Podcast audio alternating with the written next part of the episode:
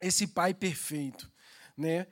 Eu creio que tem chegado um tempo em Malaquias 4:6 fala assim: "E eis que enviarei o profeta Elias antes que venha o grande e terrível dia do Senhor.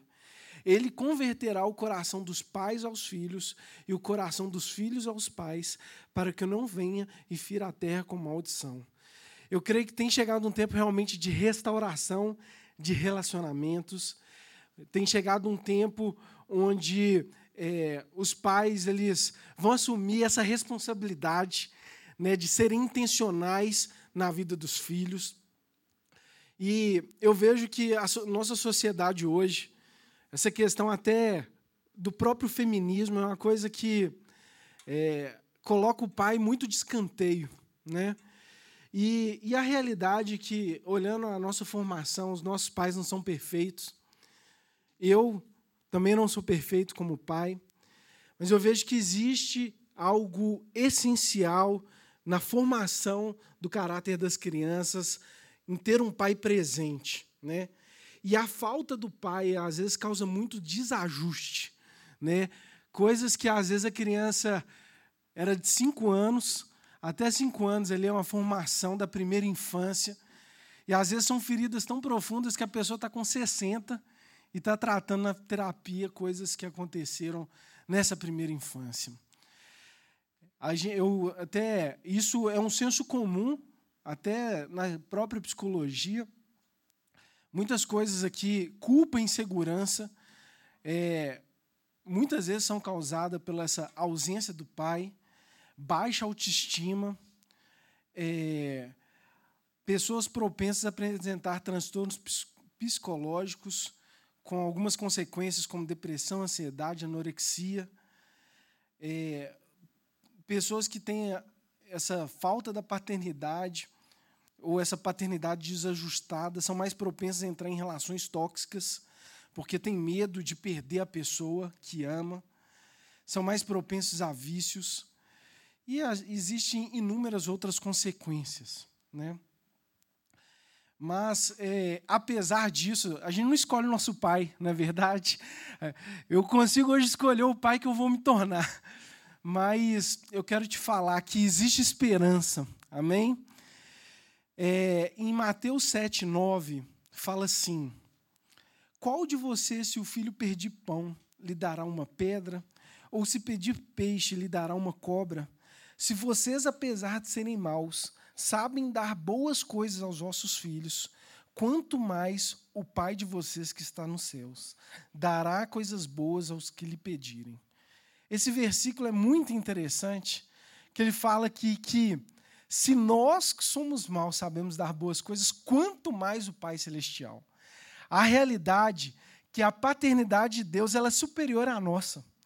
Ela, por mais que eu posso ser um pai super presente, super próximo, super intencional em termos de cuidado e proteção para os meus filhos. A paternidade de Deus ela é superior. A paternidade de Deus ela é superior na sua vida. E eu vejo que nós precisamos é, experimentar e, e, entender essa paternidade. Amém? É, o, o, eu te falo, eu como pai hoje, é, acaba que eu busco ser muito intencional na criação dos meus filhos, né, fazendo algumas reflexões. É, e eu vejo que principalmente o pai hoje ele precisa dar um exemplo, né? O pai ele precisa assumir essa responsabilidade.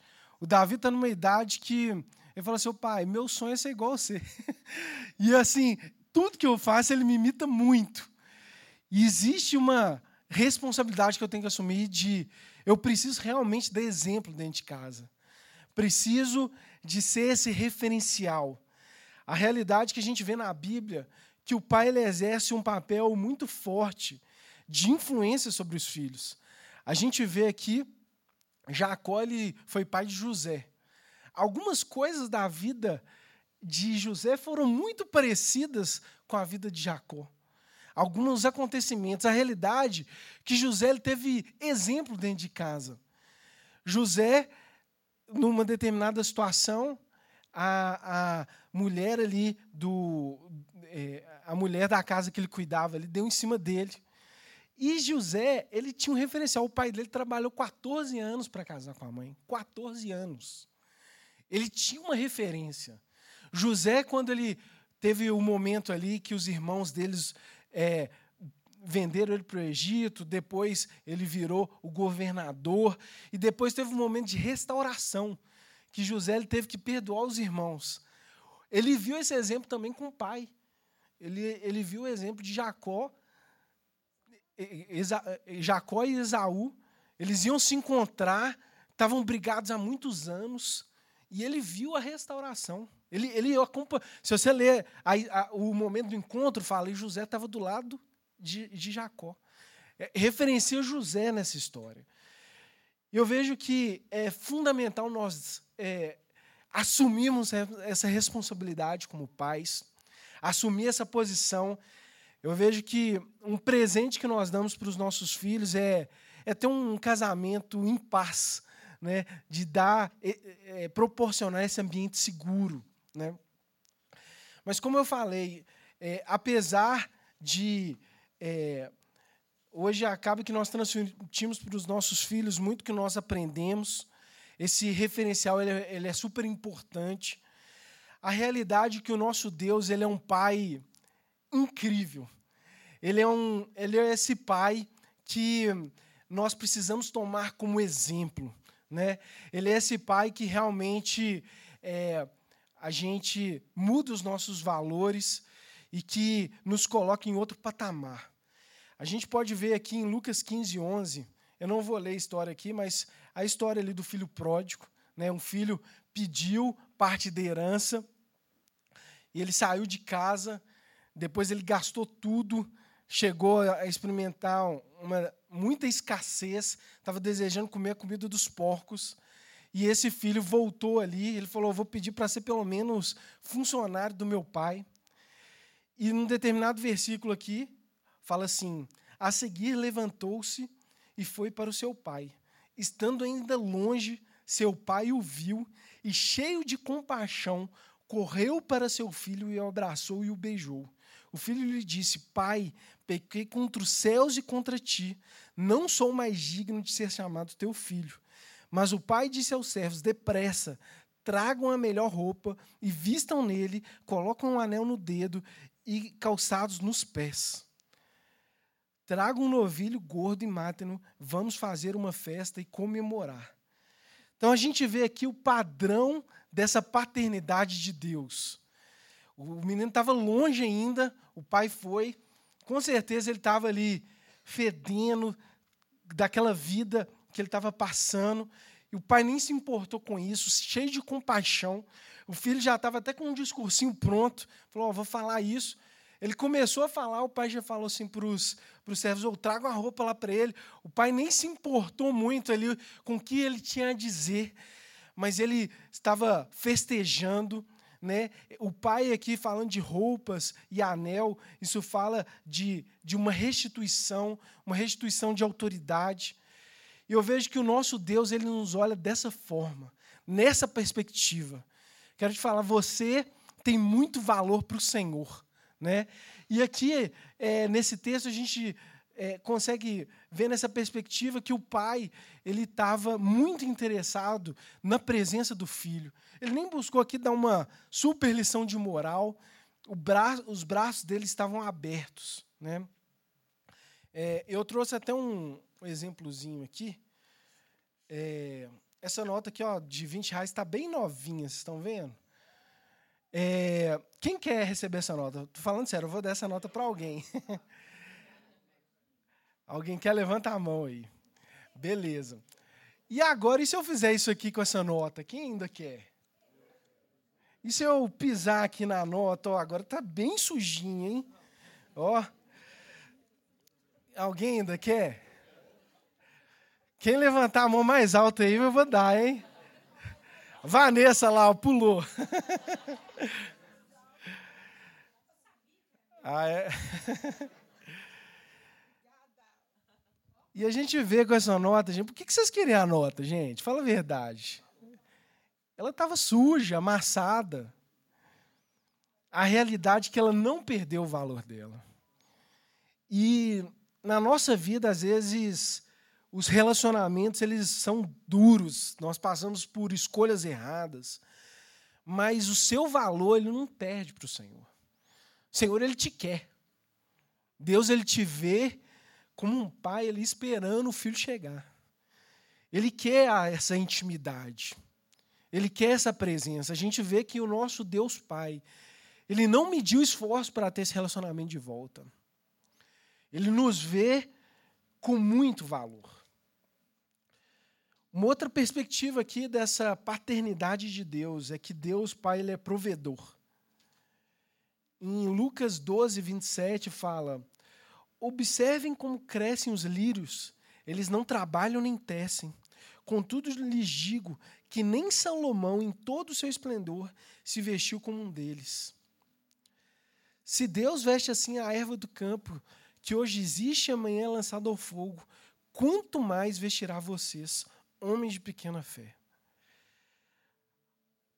Em 1 Coríntios 2,9 fala assim: Nem olhos viram, nem ouvidos ouviram, nem jamais penetrou no coração humano o que Deus tem preparado para aqueles que o amam. A realidade é que o nosso Deus, ele é esse Deus provedor. Aqui Jesus fala, né, desses do lírio do campo, e fala: quanto mais vestirá vocês. A realidade é que de toda a criação a gente vê que Deus tem um carinho com a criação. Mas de toda a criação nós somos a cereja do bolo para o Senhor, né? Ele te vê de uma maneira especial. Ele te ama. Ele é um Deus onipresente, ele nos conhece. Eu vejo que ele realmente é esse referencial. Um outro ponto aqui, uma outra revelação dessa paternidade de Deus, é que ele nos dá acesso a uma herança. Romanos 8,17 fala assim: se somos filhos, então somos herdeiros, herdeiros de Deus e co-herdeiros com Cristo. Se de fato participamos dos seus sofrimentos, para que também participemos da sua glória. É muito interessante essa questão de herança. Eu vejo três níveis falando de é, colheita. Existe um primeiro nível que é uma pessoa que vive, de certa forma, uma vida debaixo de maldição. O que, que, é, que, que é essa questão da maldição? É aquela pessoa que ela planta boas sementes, mas ela colhe espinhos. Ela não, ela não colhe o que ela plantou. Existe um outro ponto que é uma pessoa que vive debaixo da bênção, que é a pessoa que planta boas sementes e colhe bons frutos. Existe o terceiro aqui, que é a pessoa que ela usufrui da herança. Ela não planta, mas ela colhe bons frutos. E eu creio que o Senhor ele quer nos revelar que nós somos herdeiros. Essa herança, ela é, existe. Acaba que a gente tem uma paternidade terrena, uma herança terrena, uma paternidade celestial, uma herança celestial.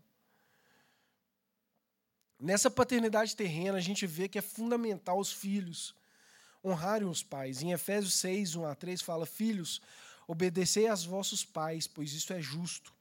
Honra teu pai e tua mãe, que é o primeiro mandamento com promessa, para que te vá bem e sejas de longa vida sobre a terra. Fala aqui também: casa e bens vêm como herança dos pais, mas do Senhor a esposa prudente. A realidade é que, nesse ponto de vista da herança, eu falo muito dessa herança dos nossos pais aqui, ela vem muito baseada em honra, né? baseada em gratidão. E eu creio que o Senhor ele quer descortinar que nós somos herdeiros dele. Amém? Que aquela frase que fala, né? Eu não sou dono do mundo, mas eu sou filho do dono. Eu vejo que a gente precisa olhar o Senhor dessa perspectiva, que nós temos uma herança nele através de Jesus. Através desse sacrifício de Jesus, nós temos acesso a uma herança maravilhosa em Deus. E isso é fruto desse, desse relacionamento e dessa paternidade. Eu vejo que essa herança, ela, as medalhas que Jesus conquistou é como se nós usássemos elas perante o Senhor. Ele te vê como outra perspectiva, através do sacrifício de Jesus. É um acesso maravilhoso. Um outro ponto aqui dessa revelação, dessa paternidade de Deus, é que o Senhor ele não nos abandona. Eu lembro a minha filha Amanda, ela era bem novinha, nem lembro a idade dela, ela teve um ela teve um sonho e marcou muito ela, ela teve um sonho que eu estava tipo abandonando ela, tipo saindo de carro, deixei ela para trás. Gente, e ela ficou magoada comigo. Ela acordou e falou assim: pai, você me deixou. Aí ela chorou. E isso passou, tipo assim, umas três semanas. Ela ainda falava desse assunto. Falei, filha, eu não fiz nada. Eu não tenho culpa nenhuma. É, e a realidade é que o nosso Deus, ele não te abandona. Esse pai, ele não nos abandona. Esses dias o meu filho ele está numa fase um pouco mais é, que a gente tem que dar um pouco mais de espaço para ele. É um pouco difícil. E esses dias ele foi descer no prédio para brincar com os amiguinhos. E só sei que parece que quando a Camila foi descer, ele subiu no elevador, eles desencontraram. E aí aconteceu isso umas duas vezes. E o coleguinha do meu filho chegou e falou assim: oh, Eu acho que seus pais estão dormindo. Aí ele chegou e falou assim: oh, Você não conhece meu pai, ele nunca ia dormir, me deixar de fora. Isso não passa na cabeça dele. Né? E em Romanos, Romanos 8, gente, é um texto assim maravilhoso. Eu vejo que Romanos 8 é um texto assim que ele é, o cristão precisa tomar esse texto com muito carinho. É um texto muito profundo que revela muitos segredos do Senhor. E Romanos 8 fala assim, é, 8, 31. Se puder projetar, por gentileza, Romanos 8, 31. Que diremos, pois, diante dessas coisas? Se Deus é por nós, quem será contra nós? Aquele que não poupou o seu próprio filho, mas o entregou por todos nós, como não nos dará juntamente com ele de graça todas as coisas? Quem fará alguma acusação? Contra os escolhidos de Deus, é Deus quem os justifica. Quem os condenará foi Cristo Jesus que morreu e, e mais, que ressuscitou e está à direita de Deus, intercede por nós. Quem nos separará do amor de Cristo? Será tribulação, angústia, ou perseguição, ou fome, ou nudez, ou perigo, ou espada? Como está escrito, por amor de ti, enfrentamos a morte todos os dias, somos considerados como ovelhas destinadas ao matadouro. Mas em todas essas coisas somos mais que vencedores por meio daquele que nos amou. Pois estou convencido de que nem a morte, nem a vida, nem os anjos, nem os demônios, nem o presente, nem o futuro, nem quaisquer poderes, nem altura, nem profundidade, nem qualquer outra coisa na criação será capaz de nos separar do amor de Deus que está em Cristo Jesus, nosso Senhor. Aleluia! Amém? É esse nível aqui de relacionamento que o Senhor espera de nós. Essa, essa é a perspectiva dele. Ele está falando assim: nada vai separar. Nada. A realidade é que não tem nada mais poderoso do que ele para te tirar das mãos do Senhor. Aqui fala nem diabo, tem gente que tem tanto medo do diabo, nem angústias, nem o presente, nem o porvir. Quem vai nos condenar é, é Jesus que morreu por nós e nos justifica. A realidade é que o Pai, ele criou um plano perfeito para não ter nenhuma brecha para nós nos afastarmos do amor dele. Pelo menos da parte dele. Falou, da minha parte já está garantido. Você não precisa temer. Eu não vou te abandonar no dia assim da angústia. Não vou. No dia da abundância, da felicidade, eu vou estar lá me alegrando. Eu não vou me afastar. A realidade, como a Camila falou aqui, é, principalmente uma criança, ela faz uma associação muito grande da paternidade terrena com a paternidade celestial. E eu vejo que o Senhor ele quer nos revelar essa paternidade celestial, que ela é muito superior. Quantos casos nós já ouvimos o pai falar assim: oh, vou comprar pão, nunca mais voltou. Nunca mais fugiu de casa, deixou a família desamparada. E o nosso Deus, ele não é assim. Essa paternidade não é assim. Esse Deus maravilhoso. E em Romanos também, engraçado que a Camila fala desse texto, a Lai cantou também. Fala assim, Romanos 8:11. Desculpa, Romanos 8:14 pois todos os que são guiados pelo Espírito de Deus são filhos de Deus. Porque não recebeste o espírito de escravidão para viverdes outra vez atemorizados, mas recebeste o espírito de adoção, baseado no qual clamamos Abba Pai. O próprio Espírito testifica com o nosso espírito que nós somos filhos de Deus. Amém? Romanos 8, 9 fala: E se alguém não tem o Espírito de Cristo, esse tal não é dele. Romanos 8,11: Se habita em vós o Espírito daquele que ressuscitou a Jesus dentre os mortos, esse mesmo que ressuscitou a Cristo Jesus dentre os mortos, vivificará também o vosso corpo mortal, por meio do seu Espírito que em vós habita. A realidade é que o Espírito Santo ele é um presente de Deus. Eu confesso para vocês que eu estava lendo esse texto e falando, Senhor, o que, é que o Senhor quer dizer com essa parte aqui desse espírito de escravidão? Que o Senhor não nos deu um espírito de escravidão, mas a gente recebeu um espírito de adoção que clama Abba Pai. E eu vejo que é só o Espírito Santo que vai gerar dentro de nós essa certeza. Sabe, de não ter dúvida. Não ter dúvida das intenções. Às vezes você vai fazer um negócio com uma pessoa, você não sabe a intenção. Você não sabe se a intenção é de prejudicar, tirar proveito, fazer um bom negócio. Não, sabe. A realidade é que isso aqui é a gente ter certeza que a intenção de Deus a nosso respeito é maravilhosa. É aquela certeza assim, ninguém me tira a certeza. Se uma pessoa falar alguma coisa aqui, um mau testemunho, não me tira a certeza. O Senhor, Ele quer, é através do Espírito Santo, que Ele traz a certeza para o teu coração. É uma coisa de dentro para fora. É uma certeza de um, de uma criança que está numa festa super cheia, uma confusão, e ela começa a estar com sono, e ela pede para o pai pegar no colo para dormir. Aquela confusão barulheira, ela dorme. Ela tem certeza que o pai não vai deixar ela cair no chão. Ela tem certeza que ela não vai ficar na festa ali perdida. Ela tem certeza que ela nem pensa muito, né? Na verdade, ela fica em paz, ela descansa. E eu creio que o Senhor ele quer nos levar nesse lugar, nesse descanso. Eu creio que o homem ele foi feito para estar nesse lugar seguro. A gente não funciona bem quando a gente não está nesse lugar seguro.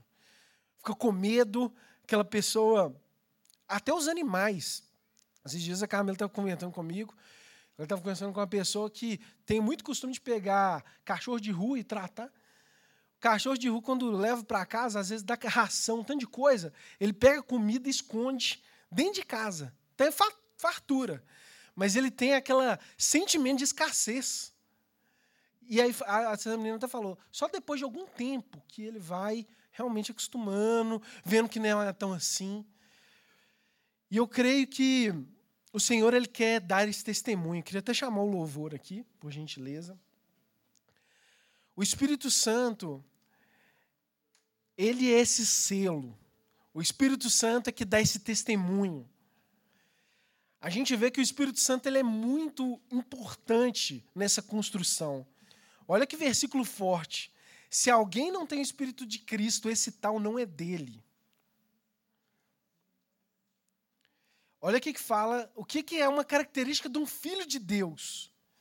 Porque todos os que são guiados pelo Espírito de Deus, esses são filhos.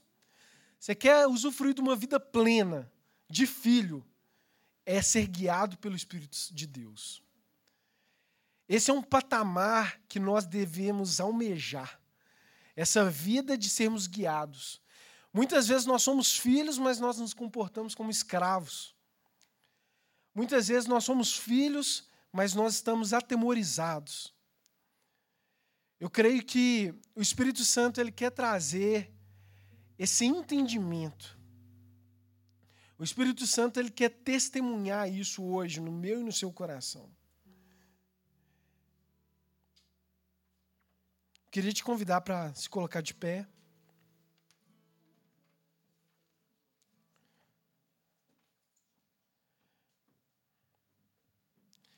Eu queria que você hoje fizesse uma oração, falar Espírito Santo, me revela, gera esse testemunho em mim.